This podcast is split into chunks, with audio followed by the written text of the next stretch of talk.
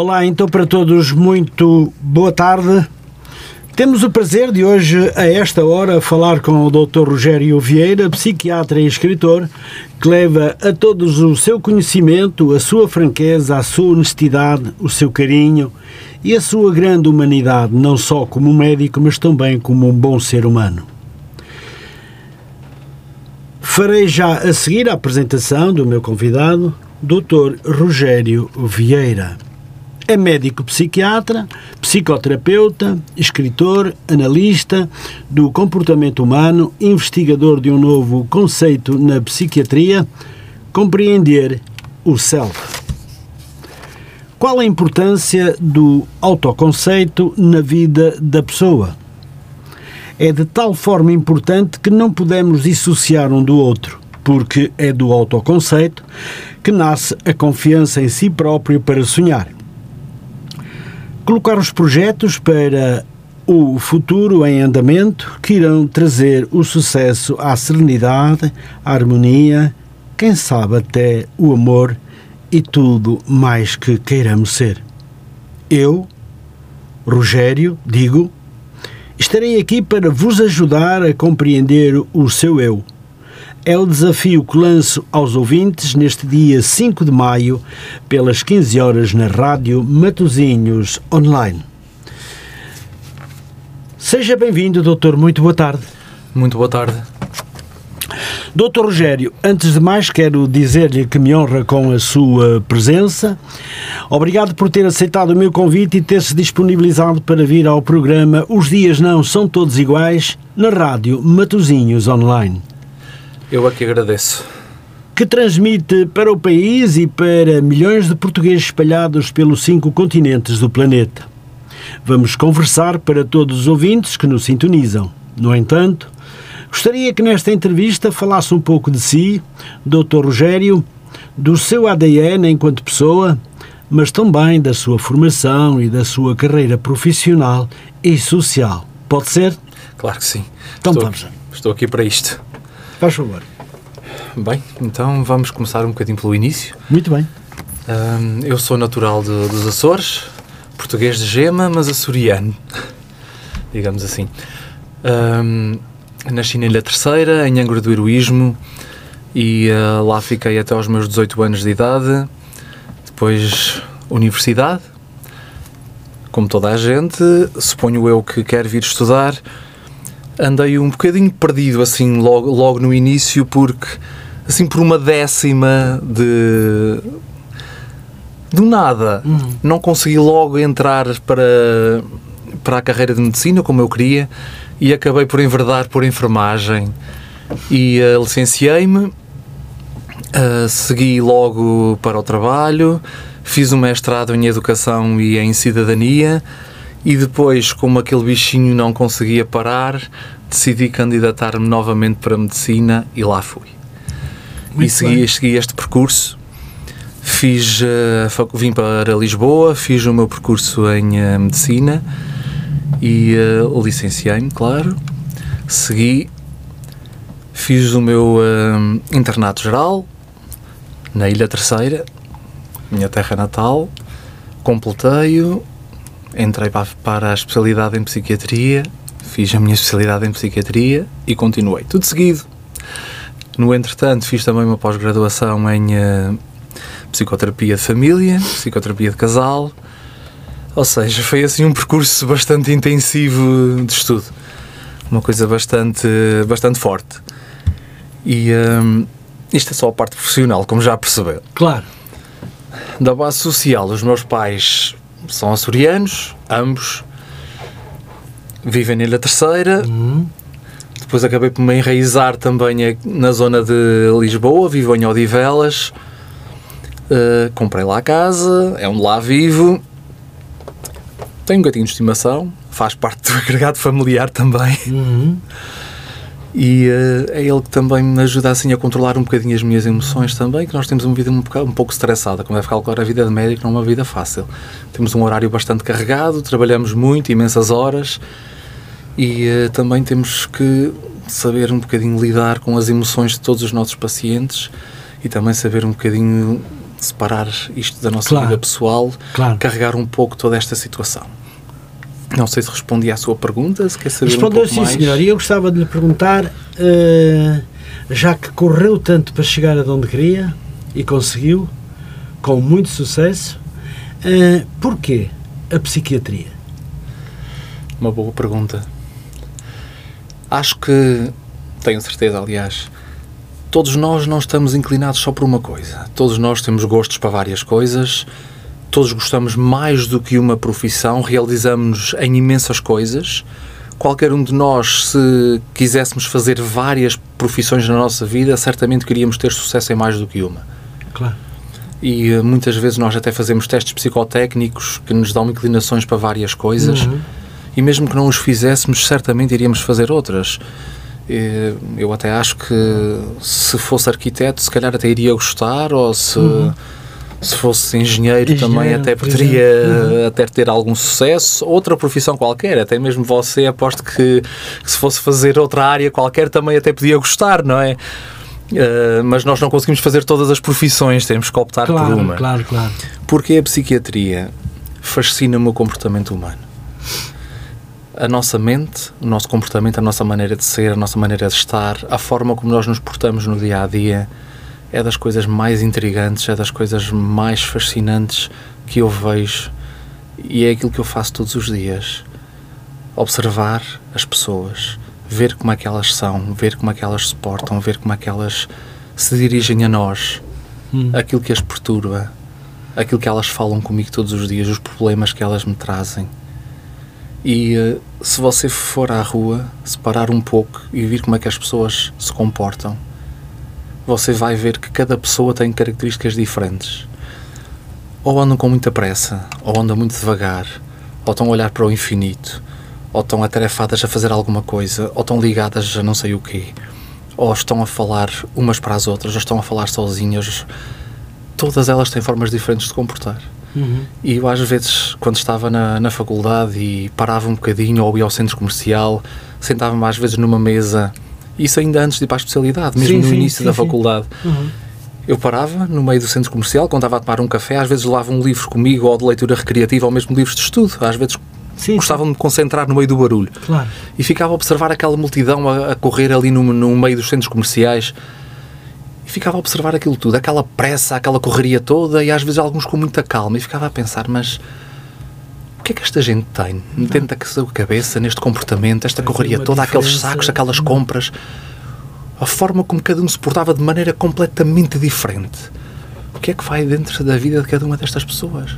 Porquê é que são tão diferentes e às vezes tão iguais? Eu achava intrigante aquilo. Uhum. E eh, depois aquilo foi-se construindo, porque uma coisa que eu aprendi é que especialidades médicas diferentes que eu achava que gostava quando entrei para a faculdade, comecei a aprender que não me cativavam tanto. E algumas que eu achava que não me interessavam nada, fiquei a gostar. Pois. E até ao final, aquilo foi ficando dentro de mim. E depois cheguei ao final com algumas indecisões. Psiquiatria ficou sempre, cada vez mais, à medida que fui tendo estas cadeiras na faculdade. E tive a sorte de ter alguns professores brilhantes, e um deles foi o professor Daniel Sampaio, que ainda hoje é um dos meus ídolos. O homem tem uma mente brilhante, mesmo extremamente inteligente. Já se jubilou. E eh, outra foi cirurgia, que por acaso, por incrível que pareça, cirurgia e psiquiatria são bastante diferentes, Pois. mas ao ser. mesmo tempo também Imagino, uma imagino. especialidade extremamente cativante.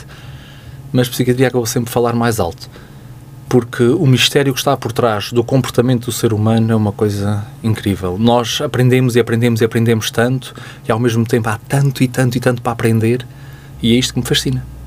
Cada vez mais. É um mundo infinito. Temos tanto para aprender. Digamos que nós nascemos sem saber nada, mas morremos também sem saber Sem grande saber coisa. Fernando Pessoa dizia uma frase que eu ach- acho até hoje cada vez mais interessante, que é pode ser que um dia vamos à Lua, mas eh, ele dizia, pode ser que um dia vamos à Lua, mas isto não é ir muito longe. A maior distância a percorrer está dentro de nós próprios. Ele tinha absoluta razão e já foi há tantos É anos que ele disse isto. É verdade, já foi há séculos. E eh, esta foi a minha escolha. Até hoje. Muito bem. E acha que acertou na sua escolha? Eh, Cada vez mais acho que sim. E cada vez mais, quanto mais aprendo, quanto mais leio, quanto mais estudo, cada vez acho que tenho cada vez que aprender mais. É por isso que estou aqui. Muito bem, mas lá mais para a frente falaremos dos, dos utentes, das pessoas que recebe, uhum. o, que, o que vê nelas, por exemplo, uhum. o que lhes conselha, que medicamentos dá para conseguir controlar a, a mente, enfim, muitas outras coisas que nós podemos ainda conversar. E por isso eh, penso que tem um percurso de vida totalmente ao seu desejo, não é assim? Totalmente, não posso dizer porque acho que isto é literalmente impossível. Muito bem, eu só faço a pergunta. Claro que sim, eu compreendo perfeitamente. Acho que se perguntarmos isto a qualquer pessoa, mesmo às pessoas que nós vemos na televisão, nas redes sociais, de megas sucessos, acho que ninguém lhe vai dizer que está totalmente realizado. Claro. Isto é literalmente impossível. E ainda bem, porque se toda a gente tivesse todos os sonhos realizados. Não fazia mais nada. Não fazia mais nada. Pois. Não teria mais nada por que sonhar, não teria mais nada por que percorrer na vida.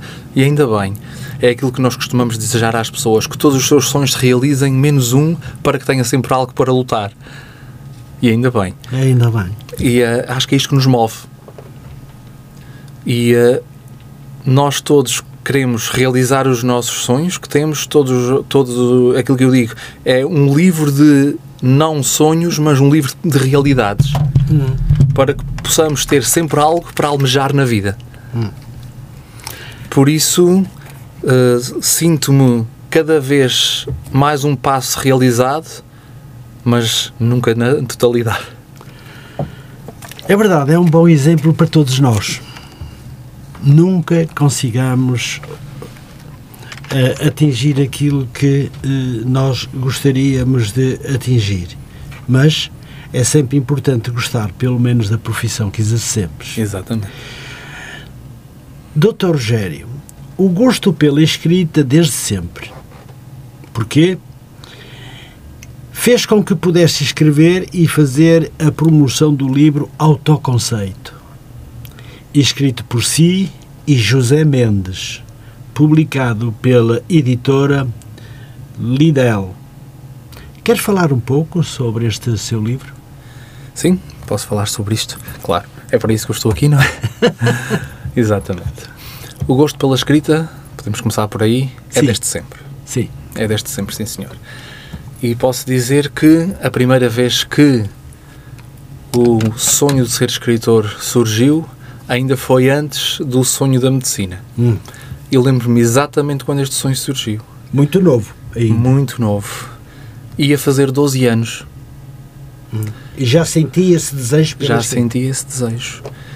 E uh, foi exatamente quando ia fazer 12 anos, quando um uh, colega meu, colega como quem diz, era amigo de casa, de família, me ofereceu um livro do Ricochet, que era da antiga coleção do Tintin. Uhum. Ele é este aventureiro, Ricochet, é um jornalista uh, policial de aventura, de mistério. E eu li aquela história e fiquei completamente fascinado. Uma e a história chama-se. animados. uh, sim, desenho, anim, desenho é desenho animado. Pronto, é desenho. É desenho. E uh, a história chama-se O Fantasma do Alquimista, ah, que eu guardo até hoje. É, de, um, de um jornalista de mistério que vai exatamente desvendar aquela história e ele é escritor de mistério. Eu fiquei completamente fascinado com aquela história.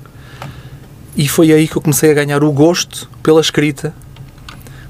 E exatamente na mesma altura comecei a ver Crime Disse Ela. Uma série magnífica com a Angela Lansbury, que também já faleceu, infelizmente, recentemente. Também uma personagem que fazia uma escritora de mistério que escrevia e desvendava mistérios. uma senhora também de meia idade, pós seus 50 e tal, 60 anos. Ou seja, fiquei apaixonado completamente por aquilo e foi a primeira vez que eu comecei a tentar escrever esboços de histórias. Uhum. Foi exatamente na mesma altura e o meu gosto pela escrita surgiu aí. Comecei a tentar escrever naquela altura, com 12 anos de idade. E foi aí que surgiu. Ou seja, lembro-me perfeitamente como se fosse hoje. E já lá vão 30 anos. Parece que foi ontem. Está a ver? O tempo corre. Por isso, o, uh, o gosto pela escrita foi mesmo desde sempre. E uh, foi outro tipo de escrita, como já percebeu, uhum. mas o, o gosto foi mesmo muito enraizado.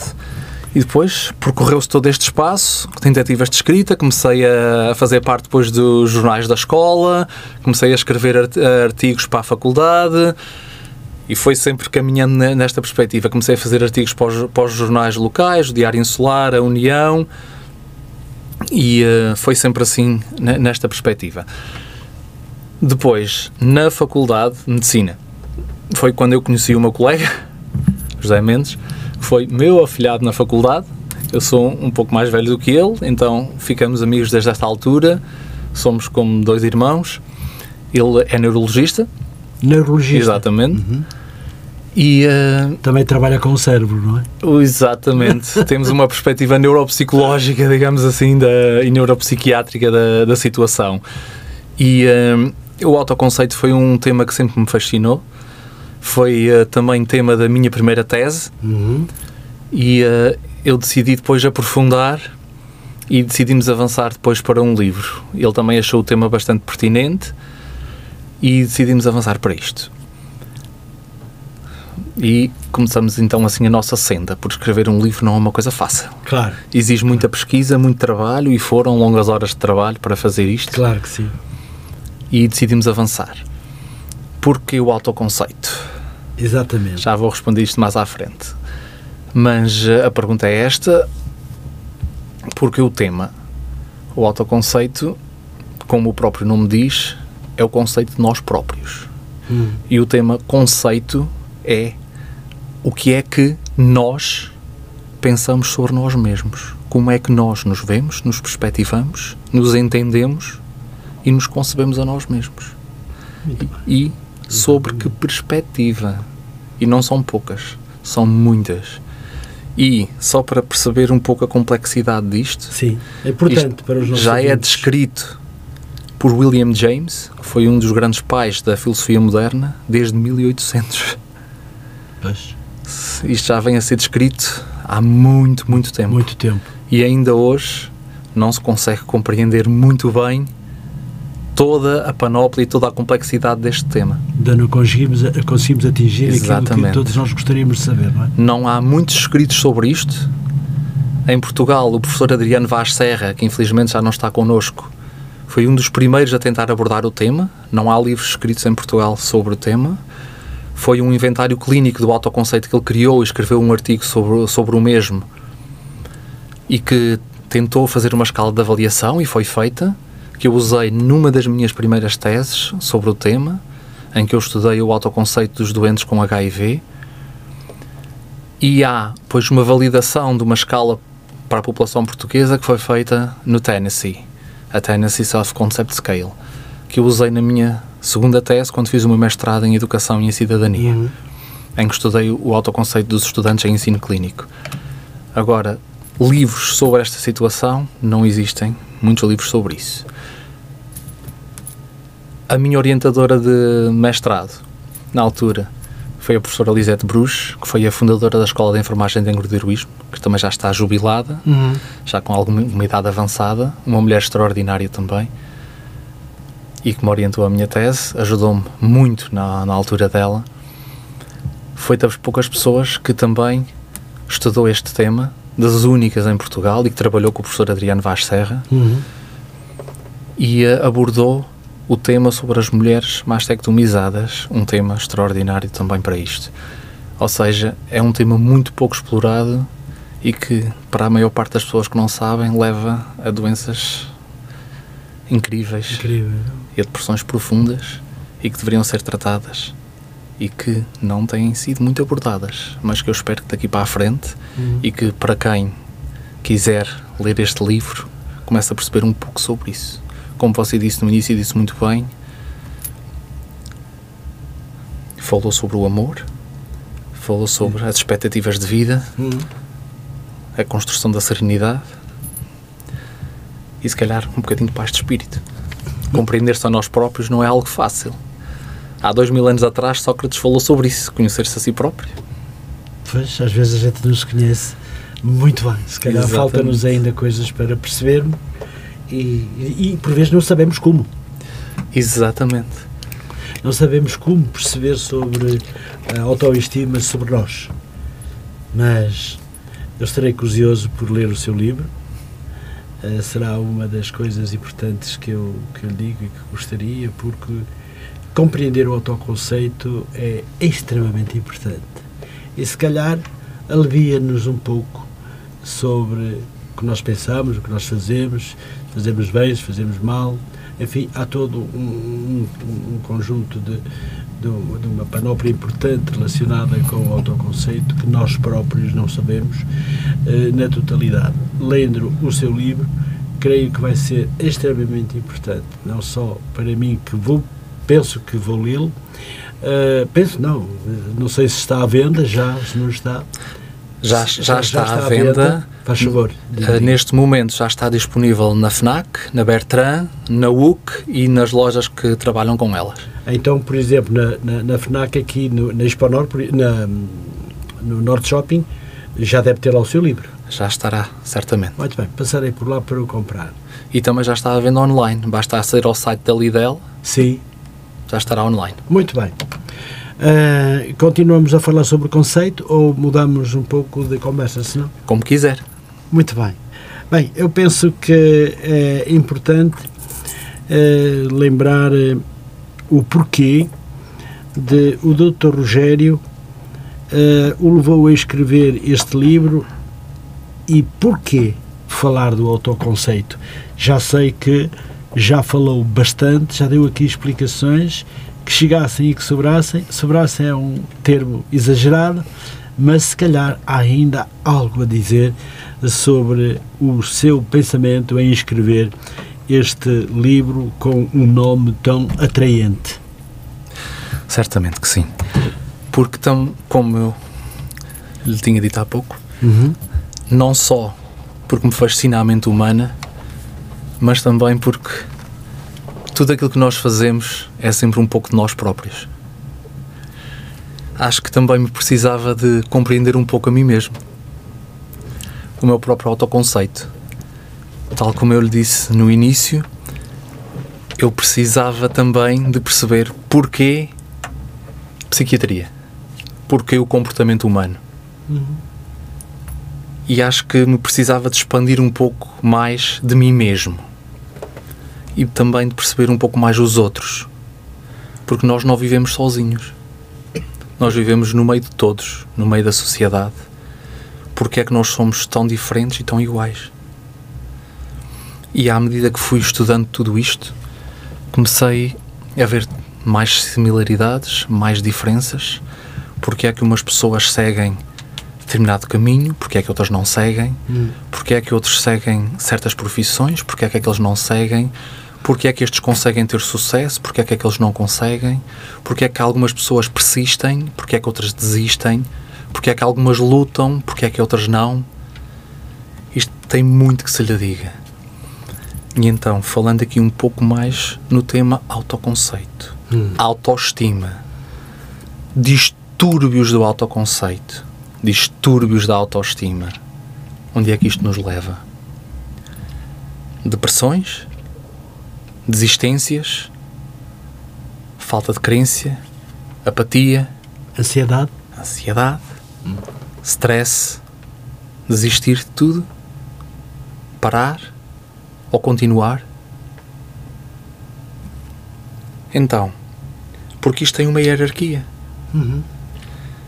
Uma pessoa que se aceita, que compreende, que percebe que tentou, falhou, mas que entende que aquela falha não foi um falhanço completo, mas sim uma tentativa de desta vez não consegui, o que é que eu aprendo com isto para que da próxima vez eu consiga fazer mais e melhor. Uhum. Tenho uma estratégia de coping que o leva a reaprender, trabalhar os seus erros e o que é que me falta para eu conseguir lá chegar tem um autoconceito positivo e trabalha para chegar ao sucesso. Uma pessoa que não consegue fazer isto tenho um déficit de autoconceito, ou seja, falhou, sou um perdedor, não valho nada, tenho um déficit de autoestima e tenho um autoconceito negativo, ou seja, começa a desistir, decai, não trabalha para lá chegar, não tem estratégias de apoio, falha, a autoestima baixa e começa a entrar na espiral negativa. A depressão começa a surgir. Isto são os distúrbios de autoconceito, começam a surgir os distúrbios da autoestima. Ou seja, onde é que isto nos leva? À espiral negativa. E estas pessoas normalmente fecham-se, isolam-se, não pedem ajuda. Se consegue acompanhar onde eu quero chegar? Fecham-se delas próprias. Exatamente. Claro que sim. Estou a segui-lo com muita atenção. Exatamente. E aqui começa, começamos a entrar na zona dos distúrbios. Se uma pessoa consegue lidar com as advertências da vida, consegue trabalhar para a parte positiva e terá certamente um autoconceito positivo. Uma pessoa que não o consegue fazer vai ter um autoconceito negativo e aqui falha a autoestima. A outra consegue ter uma autoestima positiva e trabalhar para lá chegar. Aqui invertem-se os papéis. Uhum. O autoconceito é das coisas mais importantes que nós temos, porque o autoconceito depois vai responder a certas dinâmicas. O autoconceito não é estanque. O autoconceito é evolutivo, Hum. é adaptativo e tem uma hierarquia. Porquê? Ele depois vai corresponder a um autoconceito pessoal da própria pessoa. Sim. Vai ter um autoconceito social das expectativas que a pessoa tem sobre a sociedade e que a sociedade tem sobre a pessoa. Depois temos o autoconceito familiar, que a pessoa tem sobre a família e que a família tem sobre a pessoa, a forma como a pessoa se vê perante a família e a família vê-se perante a pessoa. Depois temos o autoconceito moral, na forma de agir e de comportamento. Depois temos a própria autocrítica. A pessoa exige sobre si própria até que ponto? Depois temos a própria identidade. Como é que a pessoa se vê a si própria e como é que é vista? São várias dinâmicas. Muito bem. Está a entender? Doutor, eh, como temos ainda, o autoconceito vai continuar eh, entre nós e a conversar para todos aqueles que nos escutam neste momento. Isto quer dizer que o que pretende transmitir é a quem o lê com este tema. Ou seja, todos aqueles que puderem ler este livro, para além de nos ouvir, eh, mas aqueles que não nos estão a ouvir, muito provavelmente têm indicação de outros que nos estão a ouvir, têm esta entrevista gravada no podcast e eh, será uma boa forma de poder perceber um pouco melhor dele próprio ou dela própria. E aprenderem a lidar um pouco mais consigo mesmos, Sim. com os seus problemas e a Sim. tentar resolvê-los. Portanto, este é o tema que transmite a quem o lê com este tema. Exatamente. Muito bem. Uh, doutor, é algo pessoal ou será um pouco de, de todos nós este problema? Um pouco de todos nós. Todos nós. Por isso é tanto pessoal como é de todos. Como é de todos, é? Atinge um pouco toda a sociedade, Exatamente. mesmo no mundo global. Claro que sim. A sociedade é de todos. Sociedade de todos. Isto não é só português, Pois, nós temos. Isto é do mundo inteiro. Afeta do mundo todas inteiro. as cidades, todos os países, todos passamos por isto. Uh, doutor Rogério, eu quero dizer-lhe que estou a ficar fascinado por aquilo que estou a ouvir. E creio que vou ouvir esta entrevista eu próprio algumas vezes. Nem sempre tenho muito tempo, mas hei de arranjar tempo para continuar a ouvir esta entrevista amanhã, depois da manhã, para o mês que vem, porque realmente aconselho a todos que, que consigam ler este livro, Autoestima, porque aprenderá e fazer-lhe-á muito bem. Doutor Rogério, tenciona dar continuidade a um novo livro? Deste género, se não diferente, mas relacionado com a sua área? Sim, certamente que sim. Já estou a trabalhar nisto. Não será exatamente o tema do autoconceito, porque ele já é explorado neste livro. Será uma continuidade na senda do autoconceito, mas virado para a parte mais motivacional, para que as pessoas compreendam um pouco o que é que estará por trás das histórias de vida e aquilo que nos faz continuar. Uhum.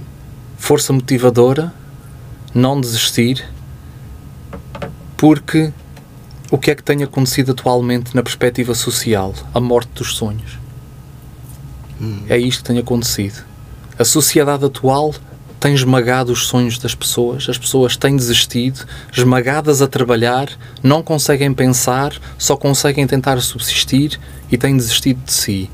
E o próximo livro vai ser dedicado a isto. E eu espero que ajude, sinceramente. Muito bem. Doutor Rogério, eh, deixe-me perguntar-lhe o que é que o levou a fazer parceria na escrita deste livro? O meu colega, meu amigo, irmão, que é realmente isto que ele é. Então, com licença. Tenho uma curiosidade. Quando nós nos conhecemos, em Sintra, num convívio de estudo, Uhum. nós estudamos os dois no Colégio Montes Claros, o nosso primeiro contato foi do tipo, falando bem português, eu não gramo este gajo. Foi literalmente assim. e depois de três dias a trabalhar em conjunto, tornamos-nos os melhores amigos que existem. Aí costuma-se dizer que frases duras transformam-se em amor. Exatamente. Foi isto que aconteceu. E depois tivemos uma excelente cumplicidade desde aí. Somos os melhores amigos. E hum, desde aí tivemos sempre pensamentos similares, formas de ver a vida muito parecidas. Ele é uma pessoa que faz voluntariado pelo mundo inteiro. Neste momento está na Síria Como voluntário? como voluntário. É uma pessoa extraordinária também e eh, com um enriquecimento cultural magnífico. Uhum. Por isso eu achei que ele tinha muito a dar e por isso convidei-o para participar comigo neste livro. Muito bem. Doutor, vamos mudar um pouco, vamos deixar o autoconceito. Já falámos bastante, se Claro calhar eh, aprenderemos muito mais ainda eh, além do livro, não é verdade? Certamente. E eh, gos- gostava de falar consigo também sobre como médico psiquiatra de profissão, como vê a saúde mental em Portugal? Uma pergunta difícil. Para quem Bem. sabe tanto, não é? Pronto, existem autoridades em Portugal, como você sabe, que certamente responderiam muito bem a esta pergunta, mas vou responder da forma que sei e de uma forma tão abrangente. Claro. Nós sabemos que Portugal tem muito a evoluir neste tema. Neste momento poderia responder a isto de imensas formas, mas creio que neste momento a saúde mental em Portugal tem muito a evoluir. Sei que estão a ser tomadas medidas de várias formas, de várias índoles, para tentar resolver muitas questões da saúde mental em Portugal, mas creio que tem muito, muito, muito a ser resolvido porque para já não há médicos suficientes. Depois, a forma como as medidas governamentais estão a ser implementadas não creio serem as melhores. Perdoe-me quem estará a ouvir ou Não, mas é a sua opinião. Exatamente, é a minha opinião pessoal. Tem conhecimentos Exatamente. dizer. Exatamente, não creio que serão as melhores, porque a tendência é redutora para a saúde pública e eh, está, digamos, a tender para cada vez mais privatização e a privatização não tem capacidade de resposta. Falta muito investimento na, na saúde pública, principalmente na saúde mental pública, e o governo está a deixar cada vez mais na mão dos hospitais esta parte. Em vez de serem eles próprios, ser o Ministério da Saúde eles próprios, a fazerem isto. O que deixa algo a desejar de serem eles próprios a transformarem isto. Pois. De acordo com as estatísticas quanto à saúde mental, gostava de lhe perguntar como é que aborda o fenómeno do suicídio. De acordo com as estatísticas, nós ainda sim. temos uma percentagem de suicídio bastante elevada. Elevada, sim. Principalmente nas terras mais recônditas, hum. nomeadamente o Alentejo, sim. que ainda tem a maior taxa de suicídio em Portugal. Hum. E uh, do que eu sei, tem a ver com o isolamento continua a, ver com isto. Menos nas terras mais litorais, em algumas outras zonas do interior, mesmo no norte e no sul do país, nas zonas mais interiores também acontece, mas ainda mais no Alentejo, porque são as zonas com pior acesso. E uh, esta taxa ainda se mantém bastante elevada. Agora, o isolamento é realmente a maior causa as pessoas não têm muito contato com o exterior, não têm muito contato com a socialização e esta é ainda a causa principal. E é uma causa psíquica, doutor? O isolamento causa este transtorno. Uma pessoa que se mantém isolada, que tem pouco contato com outras pessoas, hum. o que é que vai acontecer? Acaba por desesperar? Acaba por ficar com um certo desespero Imagine-se o que é você estar dias e dias e dias sem conseguir falar com ninguém, sem ter uma conversa decente, sem conseguir tomar um café com alguém, olhar para as paredes. É muito bonito viver no campo, se calhar. Sim. Mas a gente gosta muito dos pássaros, a gente gosta muito de passear no campo, mas nós somos animais sociais, passo o termo. Eu gosto de estar sozinho, mas eu creio que não fui feito para viver sozinho. Claro.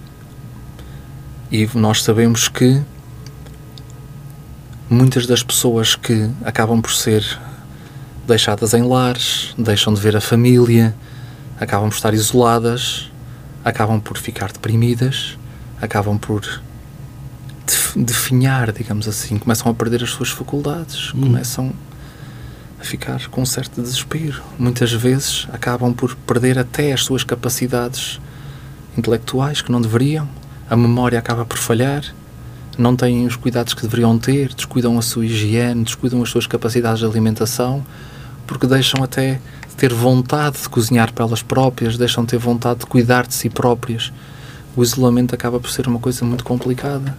Se deixam de conhecer outras pessoas, se não têm capacidade de locomoção ou não têm veículos para, para tal, se a pobreza também está instalada, acaba por ser bastante perigoso neste sentido. O cérebro, doutor, é também um órgão que tem que ser alimentado? Bastante alimentado, ainda bem que falou nisso.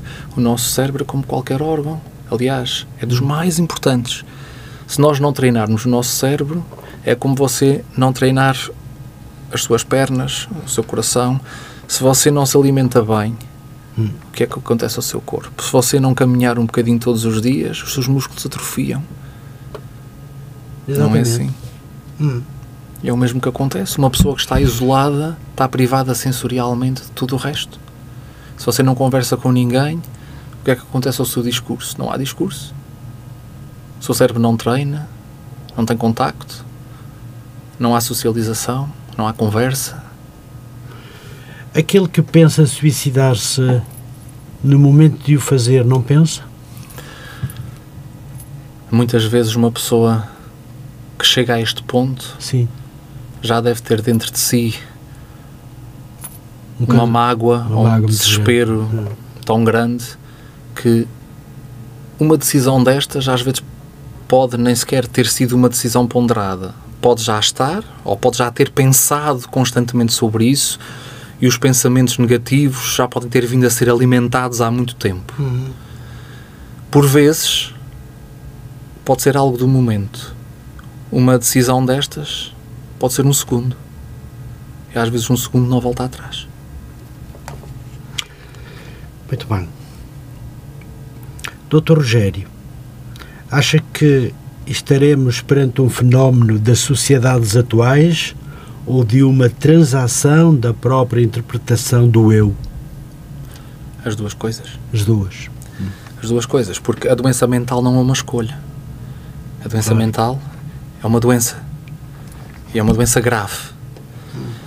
O nosso, a nossa cabeça, o nosso cérebro, comanda todo o corpo. Claro. E se nós não estivermos mentalmente saudáveis, todo o resto vai ser afetado. Uhum. E, eh, como você disse e disse muito bem, a sociedade atual, as sociedades atuais, Uhum. estão a ter grande influência, como é óbvio. Sim, sim. Já deve ter certamente ouvido falar nas doenças sociais. Sim, com certeza. E isso também terá certamente muita influência.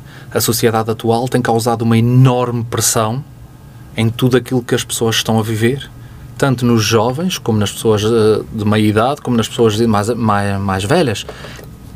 Imagine stresses laborais, uma vida com uma correria que nunca mais termina, pressões imensas a todos os níveis, quer nas universidades, quer nos estudos, quer nos trabalhos.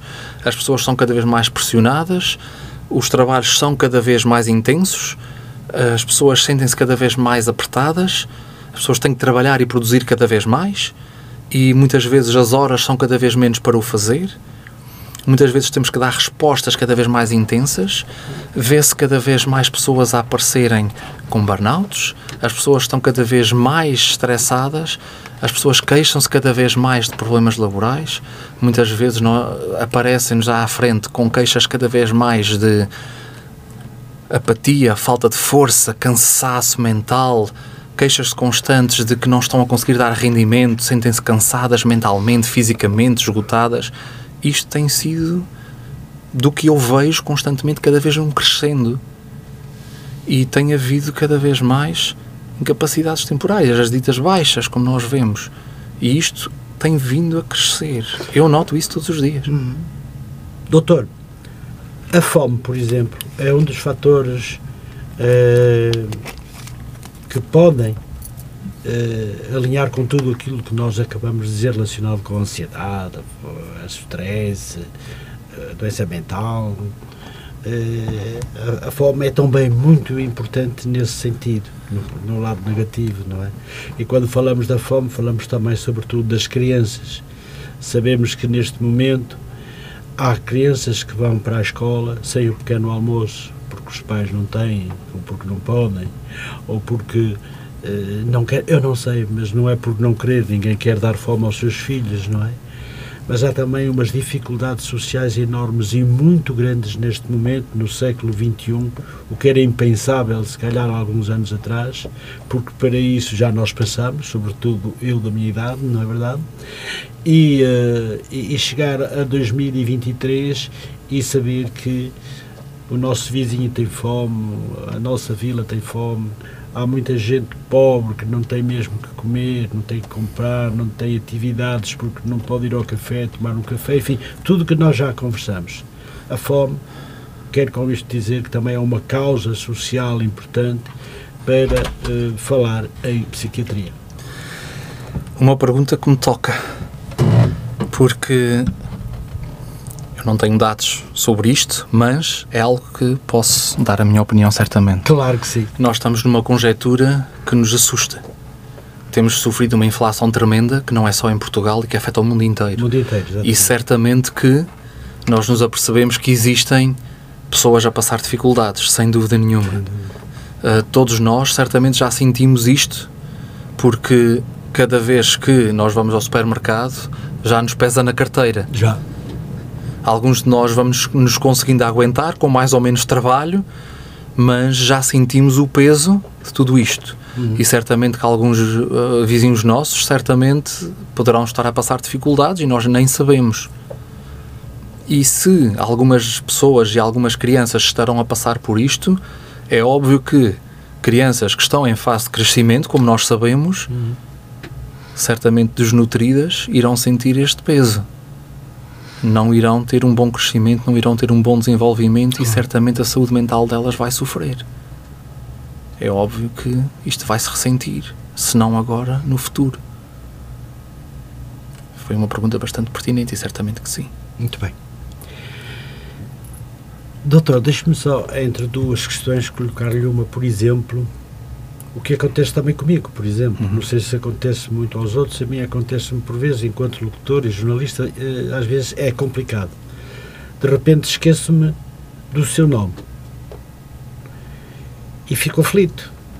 tenho que arranjar aí um trocadilho rápido para conseguir, mas sem me lembrar do seu nome. E quando estou a falar de outra coisa, de repente volto novamente e lembro-me do seu nome. O porquê do nosso cérebro, ou sou eu que já estou velho e cansado, ou porque a minha memória já está a começar a falhar, já está a entrar na dita terceira idade. É assim. Pode ser? Pode ser uma, é uma questão certo. quase pessoal. Não, é, grande parte das vezes estes lapsos de memória acontecem a todos nós, independentemente da idade. E é, na maioria das vezes são simplesmente lapsos de memória. Cansaço e é, memória seletiva. Quando nós temos tanta informação na nossa cabeça pois. que o cérebro seleciona. Ah. Isto é o que acontece na grande maioria das vezes. Acontece-me a mim, acontece a qualquer pessoa. Já me aconteceu. Uhum. E várias vezes. Está-me a confortar. É verdade. Mas é verdade. Nós temos muita, grande parte das vezes, temos tanta, tanta informação na nossa cabeça porque nós fazemos imensa coisa. Temos que saber imensa coisa, temos que decorar imensa coisa sim. Que, no meio, às vezes, de tanta confusão, passa-nos completamente da cabeça. E é uma coisa que estamos fartos de saber todos os sim, dias, no dia a dia. Sim, e passa-nos completamente. Isto é das coisas mais comuns de acontecer. E daí a pouco você já está com aquilo na cabeça outra vez e já volta tudo ao normal. Isto é das coisas mais normais de acontecer. Portanto, não posso dizer que estou a ficar doente da cabeça.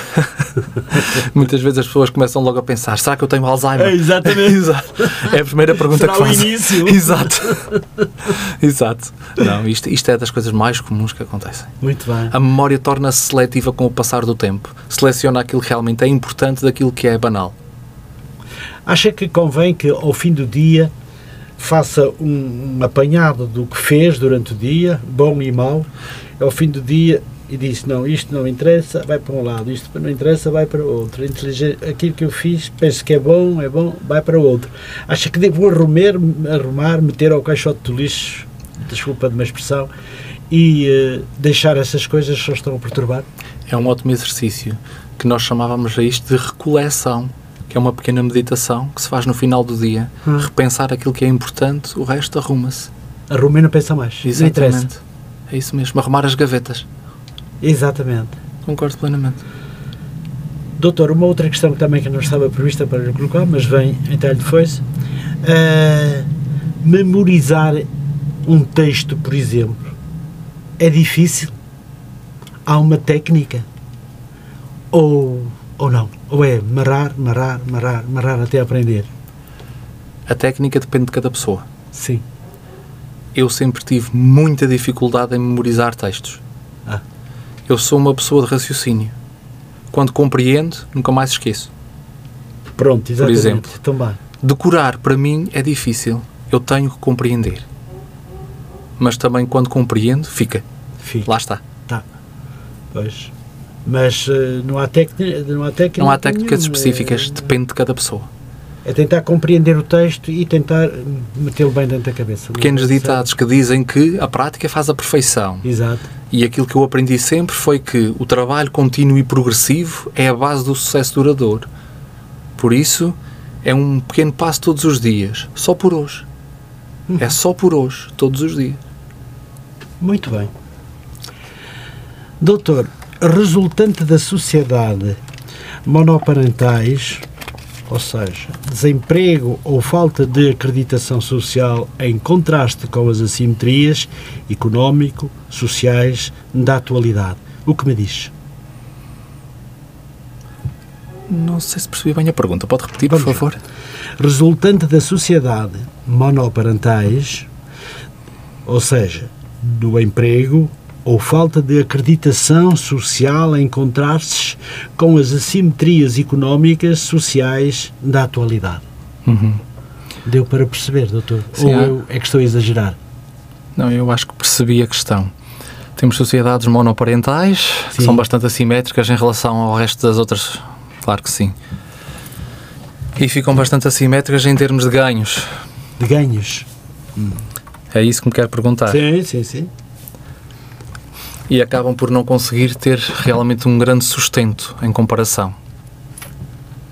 E também em termos de classes sociais, não é isso? Claro, claro, claro que sim.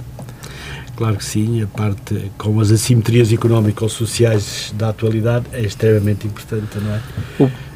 Eu pensei colocar esta questão, eh, mas se vê que não há grande parte por onde lhe fugir, nós temos muitas mais para, para falar. Certo. A questão aqui tem a, tem a ver mais com a, a parte destas classes ficarem desfavorecidas. Sim. Principalmente por causa de não conseguirem casa, dos bancos não ajudarem e também não terem grande acesso à saúde.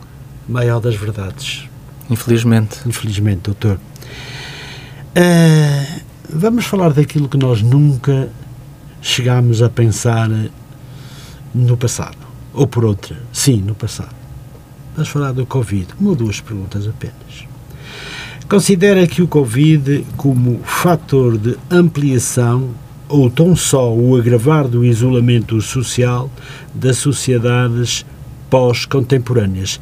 Já falamos um pouco do, do isolamento, mas para falar no culpado de muitas das situações que aconteceram eh, a nós, humanos, um pouco por todo o mundo, eh, levou a coisas muito complicadas. Eu penso que hoje, com o Covid, nós deixamos de ser os mesmos Acredita? Acredito e não acredito. Muito bem. Eu tenho uma visão talvez um pouco diferente, ou não. Porque se calhar muitas pessoas pensam como eu, mas não têm coragem de o dizer. Porque depois do Covid, que foi considerada uma crise pandémica, e é uma crise pandémica, uhum. depois vem esta crise económica ou financeira, se calhar para tapar tudo o resto. Acha que a guerra foi uma uma das uma das, uma situação eh, que trouxe alguma culpa ao uh, ao seguimento do Covid? Isto já é outra história. Outra vamos, história. vamos começar aqui vamos ao Covid. Exatamente. Vamos ao Covid. Para ver se talvez fosse preciso abrir aqui um pouco os olhos. Sim, não, sim. É, não é tanto a minha área, mas vamos lá chegar. Porque é assim. O que é que o Covid nos vai mostrar aqui? As pessoas isolaram-se, é verdade. O que é que o Covid poderia ter mostrado aqui a toda a gente? O que é que realmente aconteceu durante o Covid? Podia ter mostrado às pessoas que nós precisamos realmente de duas ou três coisas, mas que logo a seguir nos vieram mostrar outras. O Covid vem-nos mostrar que nós precisamos, para sobreviver, de saúde, comida e transportes. mas pouco tempo depois parece que as pessoas todas se esqueceram disto. Uhum. Porque ficou tudo em casa. Ninguém precisou de carros, ninguém precisou de mais roupas, toda a gente vestia pijamas. As ruas eram desertas. As ruas eram desertas, toda a gente só precisou de estar sentado a ver televisão, vestida de pijamas, comida para comer, fábricas de comida a funcionar e do sistema de saúde a funcionar em vez do governo investir na saúde, esqueceu-se da saúde, desresponsabilizou-se, passou a bola para os hospitais, desresponsabilizou ainda mais o Ministério da Saúde e toda a gente voltou ao mesmo. Uhum. Continuamos assim. Desvalorizaram tudo outra vez. E à pala de tudo isto entramos numa crise financeira que não precisava de existir voltamos a deixar de produzir, o preço já aumentar como se as casas fossem artigos de luxo, deixamos de investir novamente naquilo que era preciso. As férias é que são importantes, tudo é importante, mas devia ser cada um no seu nível. As casas não são bens de luxo, são bens essenciais. A comida é um bem essencial, não é um artigo de luxo. A saúde é um bem essencial, não é um artigo de luxo. A educação é um bem essencial, não é um bem de luxo. Estas coisas é que deviam ser prioridade do governo, não são. Uhum. E o Covid devia ter servido para isto, não serviu. Acha que não serviu para reflexão? Aparentemente, devia ter servido. Só serviu enquanto as pessoas estavam fechadas em casa e muito aflitos. Hum. Depois esqueceram-se novamente.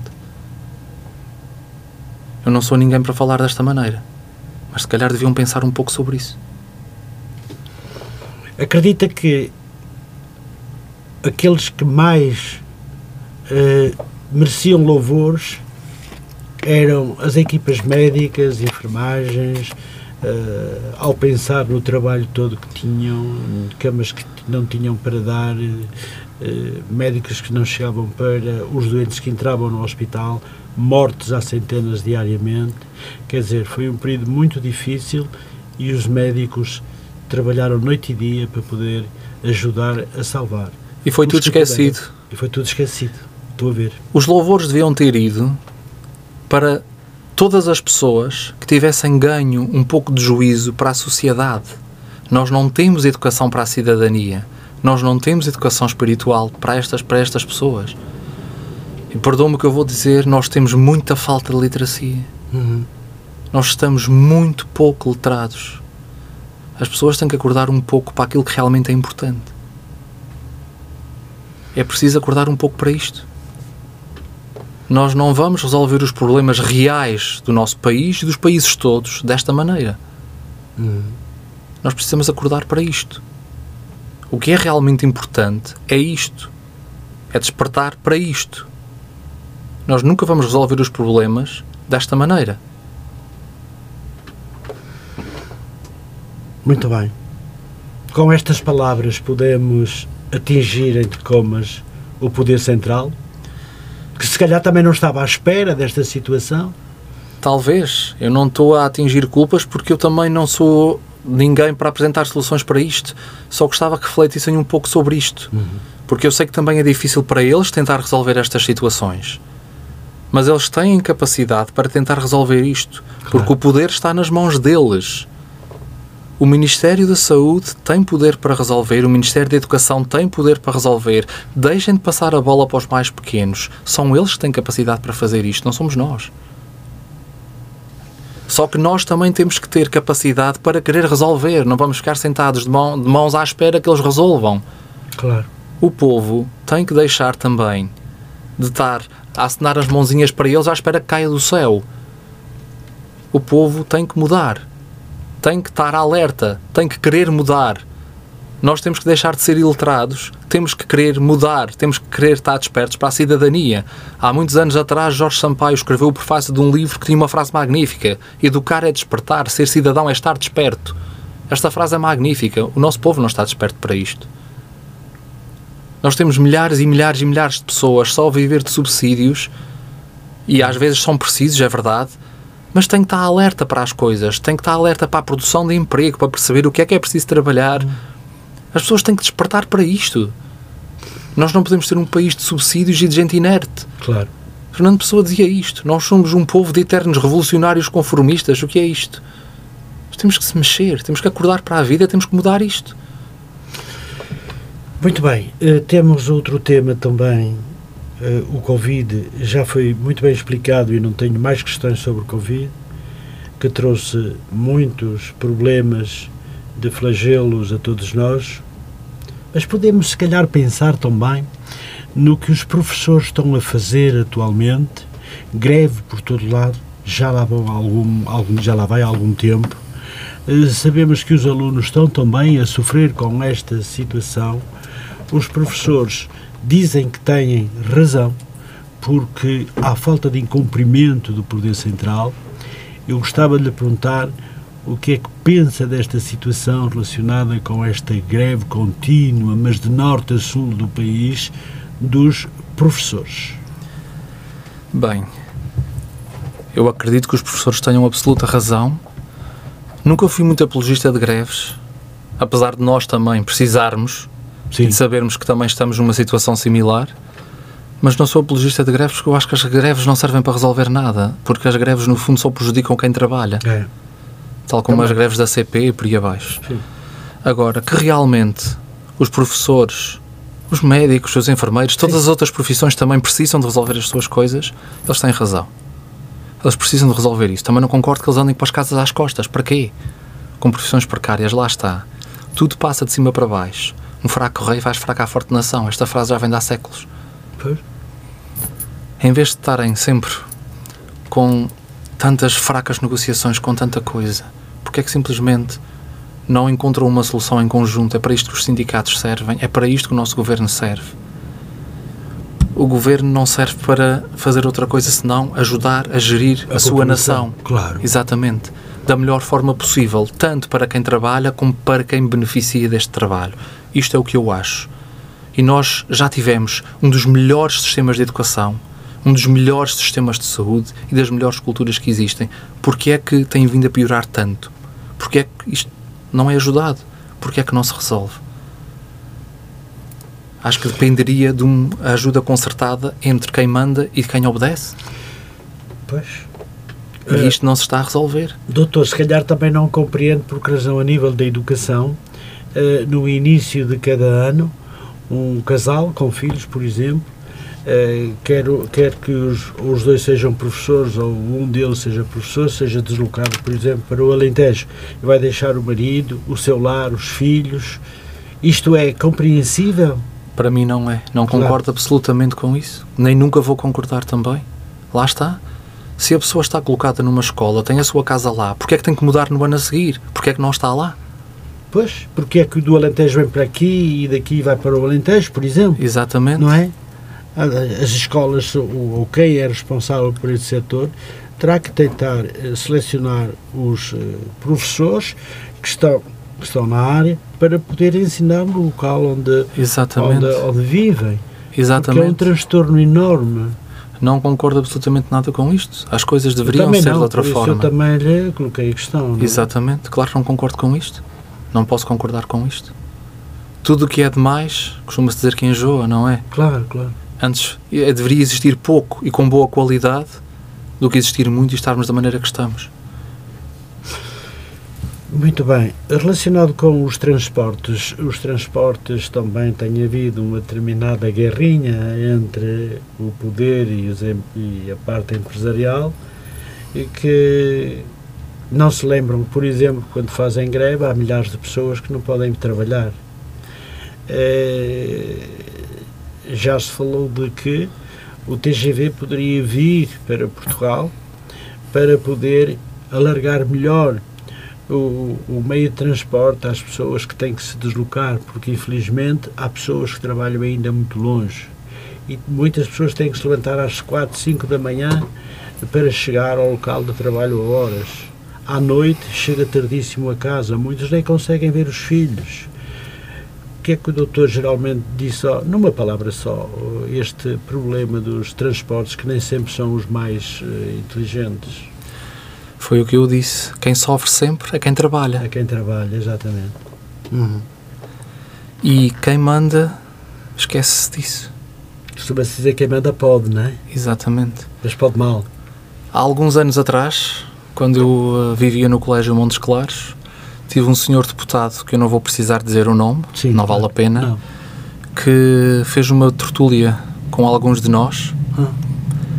e que me disse exatamente o seguinte: quando foi para negociar um esquema de transportes, nós éramos conselheiros do governo, nesta altura, e eh, eles fecharam-nos a porta, não quiseram ouvir os três conselheiros, perderam cerca de um bilhão de euros na negociação porque não lhes convinha porque iriam perder votos. Oh. Temos 30 testemunhas disto que foi dito. Não digo mais nada. Muito bem, doutor. E nós já percebemos. E quem nos está a ouvir também já percebeu. Vamos mudar um bocadinho então de assunto, doutor. Pensa que as novas estratégias do Sistema Nacional de Saúde e quanto às saúdes mentais em Portugal são suficientes? Pergunto eu. Acha que estamos no bom caminho? Para ser extremamente sincero, estamos muito longe de lá Longe. chegar. Eu gostaria de dizer que estamos no bom caminho, mas eu não vejo nesta perspectiva, pelo menos por enquanto. Muitos ministros da saúde eh, já eh, passaram por diversos governos e a situação pouco se arranjou ou nada. Eh, neste momento temos o ministro da saúde, o, o senhor, o doutor Manuel Pizarro. Acha que ele vai conseguir alterar alguma coisa no sistema da saúde? Eu gostaria muito que isso fosse verdade, Pois. mas como eu lhe disse, a forma como o sistema público está a tratar neste momento a contratação dos médicos para o sistema público Hum. e as contrapartidas que são oferecidas está a ser péssima. E eu, por mim, falo, porque eu sou uma dessas pessoas que está nessas situações. Pois é. Muito bem, doutor. Vamos então mudar de. Vamos alterar um bocadinho eh, o, nosso, o nosso diálogo e vamos continuar a conversar. Ainda temos 23 minutos para podermos conversar ainda muito tempo.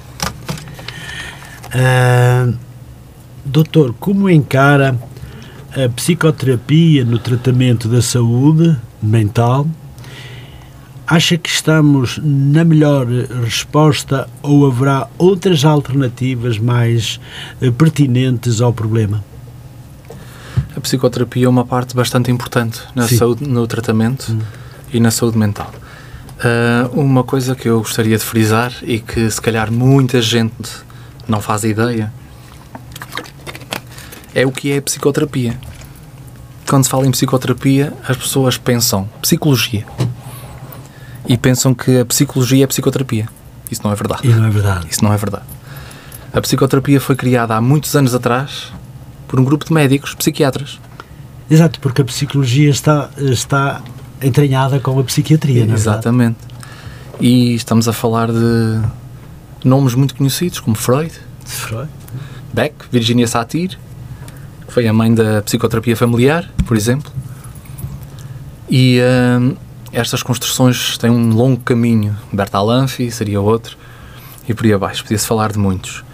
E, embora o caminho tenha prosseguido no- nesse sentido, ah, há psiquiatras, muitos psiquiatras que gostam de fazer psicoterapia e muitos fazem. Nem todos o fazem, a maior parte não. E ah, foi um, algo muito reducionista que as pessoas pensam que os psiquiatras é só para medicação. Pois.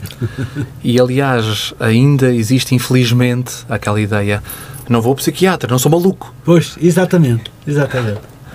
Parece que é só aquela ideia dos coletes de forças, dos choques elétricos. Isso não é verdade. De todo. E eh, eu sou um destes. Eu não gosto nada disso. Claro. Eu gosto muito de conversar com os meus pacientes. Sou mu- muito apologista disto.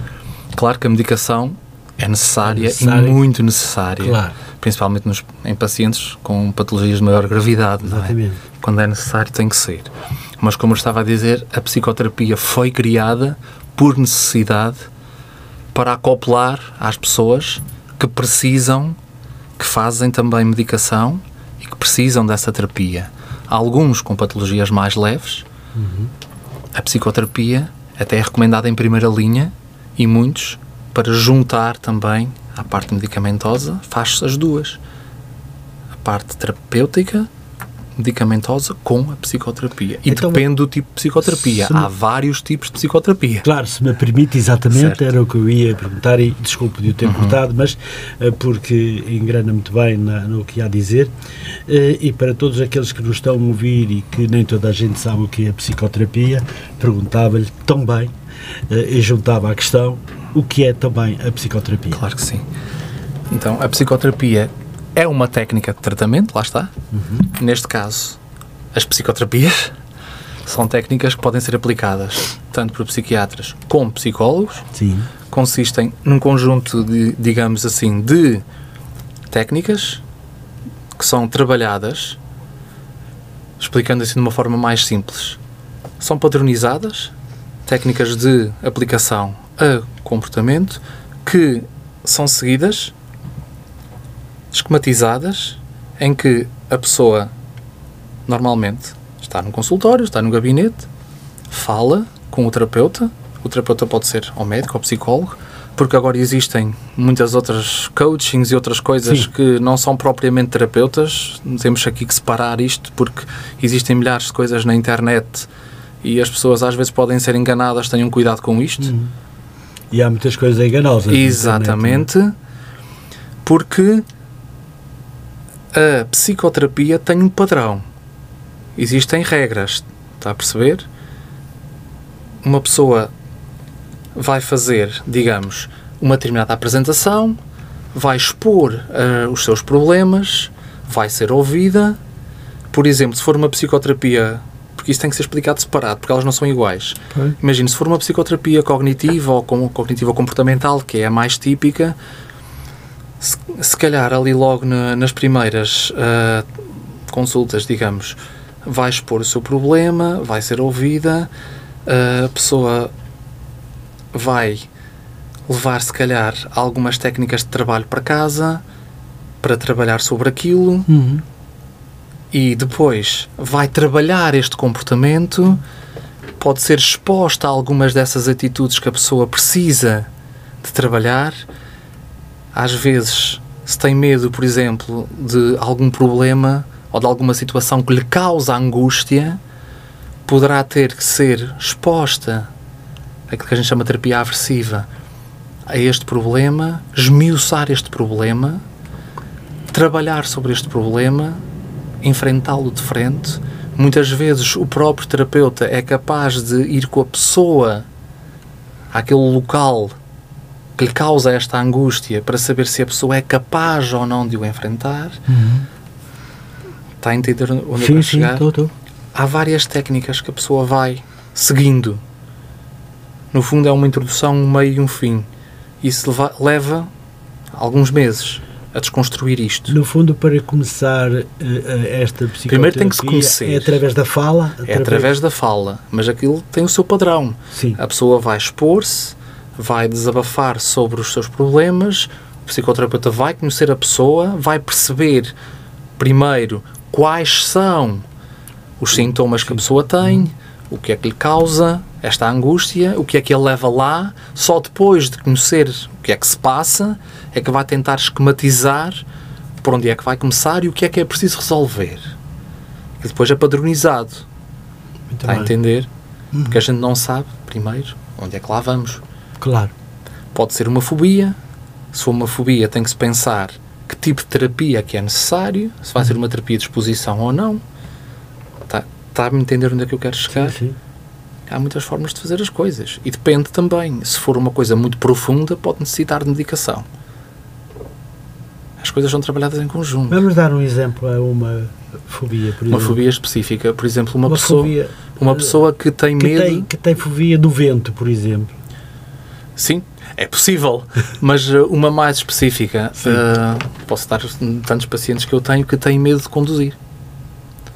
Uma delas. Sempre conduziram e de repente, de um momento para o outro, Perdem. não conseguem pegar no carro para voltar à estrada.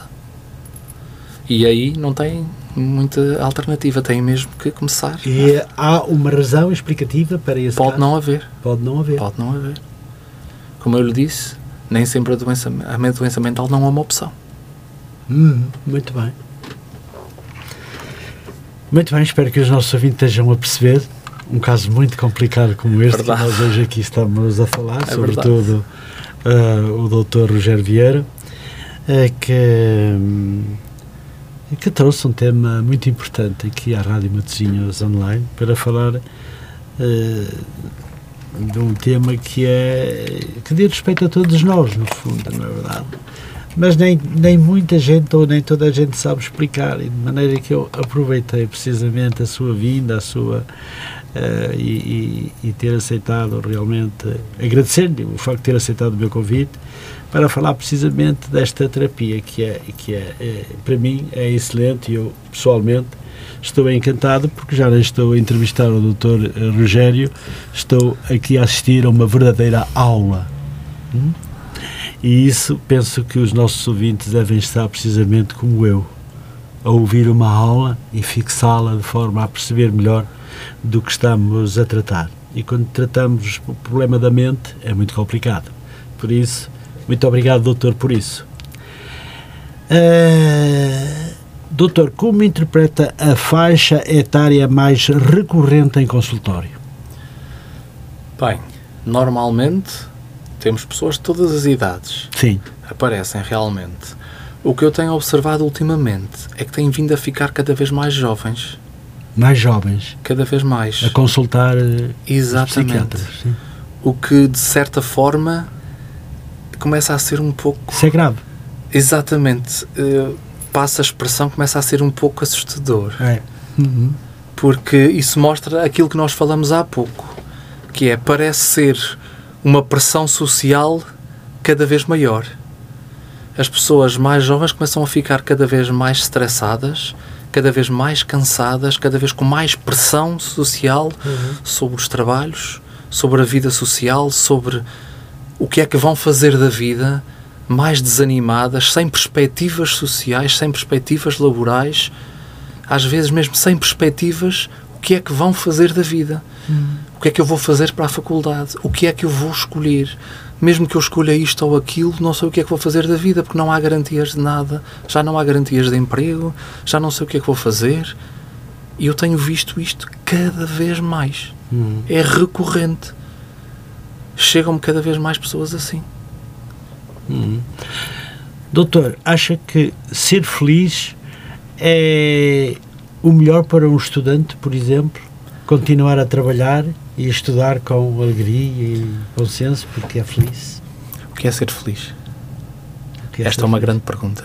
A felicidade não é um fim em si próprio. A felicidade, o clichê, a felicidade é um trajeto. A felicidade nós temos que construí-la todos os dias. Uhum. E é assim: seja trabalhar, seja estudar, seja fazer o que qualquer pessoa quiser, eu acredito e acredito piamente que, independentemente do que aquele jovem, aquela criança, aquele adulto, aquela pessoa mais velha queira fazer, ela, se puder, tem que escolher aquilo que lhe vai fazer feliz ou que lhe faz feliz.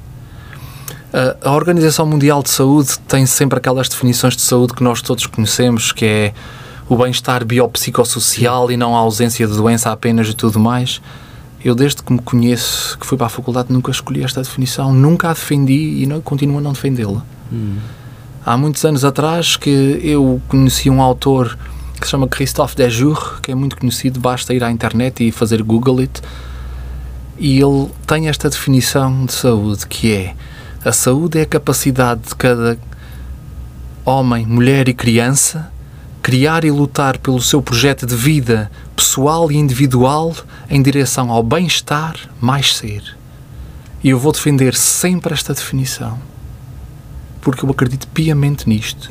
Uma pessoa pode ter uma doença, pode ser crónica, mas pode ter saúde e viver com ela, uhum.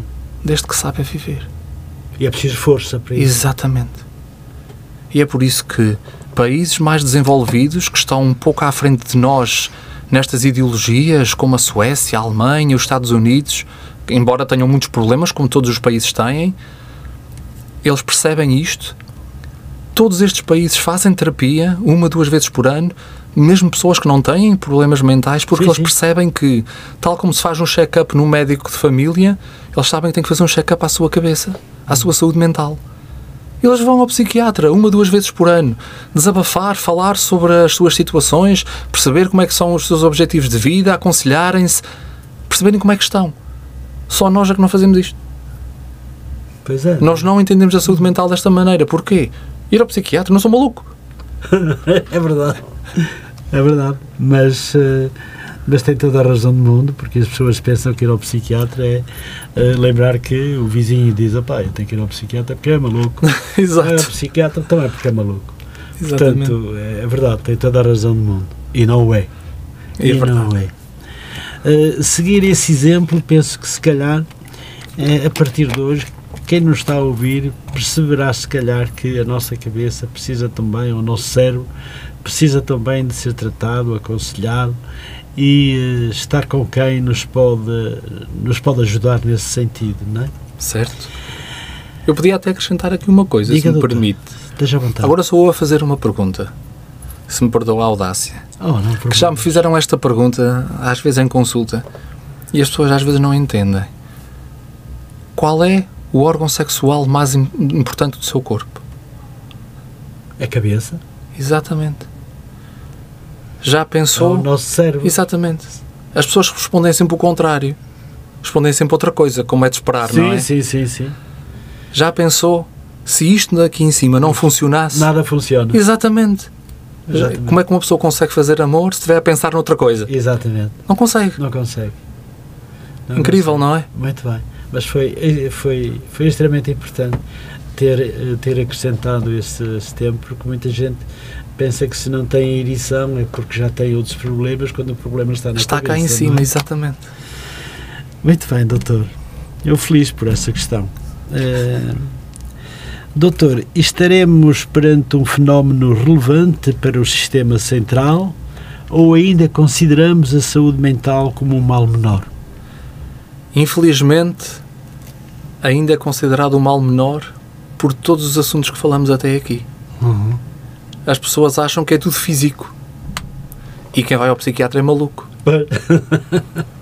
Infelizmente não é verdade. Não é porque verdade, a maior parte de tudo o que acontece no nosso corpo é psicossomático. Ou seja, vem da nossa cabeça. Doutor, temos apenas eh, sete minutos. Claro que sim. Só para, só para dizer que eu tive um paciente, e vários, mas um deles contou-me que foi a sete médicos primeiro para o último lhe dizer que, oh rapaz, tu já correste todos e tu ainda não percebeste que precisas de ir ao psiquiatra. Ai meu Deus, muito bem. Vamos lá questionar-lhe mais uma questãozinha então. Ahm, ah, vamos ver, nós estamos quase. Tenho aqui ainda muitas questões, mas vão ficar para outro dia, Sem para outra problema. altura. Doutor, eh, pergunto-lhe se faz consultas online e, por exemplo, em inglês, por exemplo. A resposta às duas questões é sim. Faço consultas online. Desde então que começou a pandemia, houve um boom de consultas online. Mu- A maior parte das pessoas aderiram, mesmo pessoas de mais idade, sentem-se muito confortáveis porque não precisam de sair da sua casa, via WhatsApp, Sim, sim. via Skype, e hum, a maior parte gosta porque estão no conforto da sua casa. As consultas são muito bem toleradas, até são um pouco mais baratas do que as consultas no consultório Sim, e não têm que conduzir, não têm que se deslocar e, hum, e faço em inglês também, porque tenho, tenho pacientes do estrangeiro Claro. e tenho mesmo alguns que estão em Portugal e que são estrangeiros e não falam propriamente português e funciona da mesma forma. Deixa-me perguntar-lhe, eh, quem não fala inglês, mas no fundo eh, até precisa de falar Uhum. inglês e, eh, e não sabe se vai conseguir aprender, acha que se aprende facilmente, quer online, quer presencialmente Uhum. no consultório? Vai-se conseguindo, eu tenho pacientes espanhóis que percebe-se relativamente bem e eles vão compreendendo bem o português, fala-se um pouco devagar, também vou falando um pouco de espanhol, digamos assim, Uhum. e tenho pacientes que são chineses e que falam metade português, metade inglês e a gente vai se entendendo. Vai se entendendo. Exato. Muito bem. Eh, doutor, questões de género de autodeterminação da pessoa humana continuam na gaveta da intimidade ou acha que se emanciparam? Ainda continuam na gaveta, mas felizmente já começam a haver algumas pessoas que têm deixado para trás toda esta questão e já têm tido coragem de se afirmarem e ficam, fico bastante satisfeito por isso. Já começa a haver pessoas com esta coragem. Muito bem, muito rapidamente também. Com, como acha ou considera a diferença de género hoje e encarada pela comunidade científica, estaremos ainda a discriminar a livre determinação de género? Ainda há pessoas que o fazem, mas acho que a comunidade científica já não o vê desta forma. Pelo menos da nossa parte. Já não o vê, mas já viu. Já viu, infelizmente. Muito bem. Ah, outras patologias, como a depressão, são altamente incapacitantes em prejuízo do indivíduo. Sociedade de apoio médico-hospital, com baixas recorrentes e abstencionismo de rendimento no trabalho. Sem dúvida, a depressão ainda é das doenças mais recorrentes e mais incapacitantes. Neste momento, creio que, em primeiro lugar, a ser ultrapassada pela ansiedade. Muito bem, doutor, já agora, eh, muito rápido, vou tentar hum, hum, só pôr a questão eh, no ar e eh, dar a sua opinião também muito rápida. Uh, Portugal é um dos países da União Europeia em que o consumo de ansiolíticos, antidepressivos e medicação para o sono e é deveramente receitada. Estaremos nós a tratar os sintomas e não as causas do problema? É possível que tal aconteça porque não são os psiquiatras que fazem isto em primeira linha. Uhum em primeiro lugar passa pelos médicos de família e pelos centros de saúde, só depois é que chegam a nós, lá está, pelo tal preconceito com a psiquiatria. Muito bem, doutor. Havia muito a explicar sobre este tema Exato. também, mas temos que avançar. Uh, considera que a psicoterapia auxilia de forma mais eficaz uh, face às práticas clássicas de tratamento das doenças mentais? Como já tinha respondido antes, sim, por isso é que eu faço as duas. Muito bem. Os jogos online estarão a criar novas formas de psicopaterapia, eh, psicopatologias, ou perdão, ou apenas agravam as já existentes? As duas coisas. As duas coisas? As duas coisas. Muito bem. Quanto ao envelhecimento na sociedade, como estamos a apoiar o nível, a nível social esta faixa etária? Acho que falta muito, muito, muito para apoiar esta faixa etária. A violência doméstica também eh, traz doentes mentais, qual a melhor solução para não aumentar e como se descreve este fenómeno? Esse fenómeno ainda é um fenómeno grande, ainda existe muito, tanto da parte feminina para a masculina como o contrário, mas existem de ambos os lados.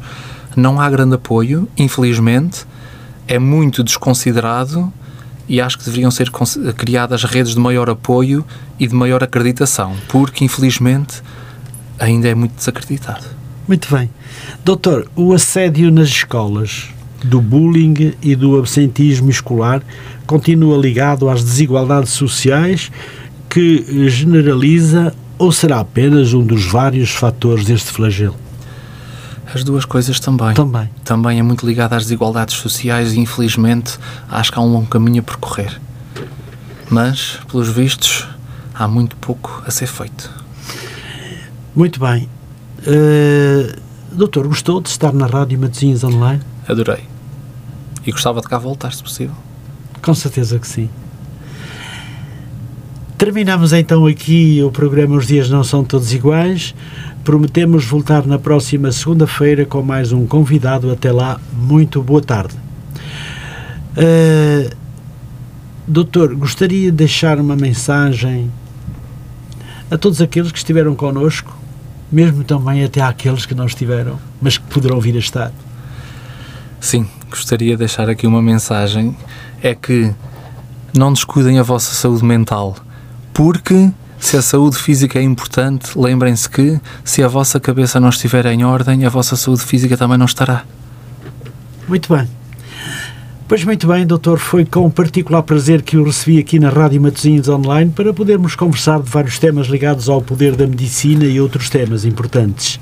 Da minha parte, em nome deste programa, quero dar-lhe os parabéns pela sua honestidade, mas também uh, hábil e inteligente como respondeu às minhas perguntas, esperando de si melhor para a sua vida profissional e amigos.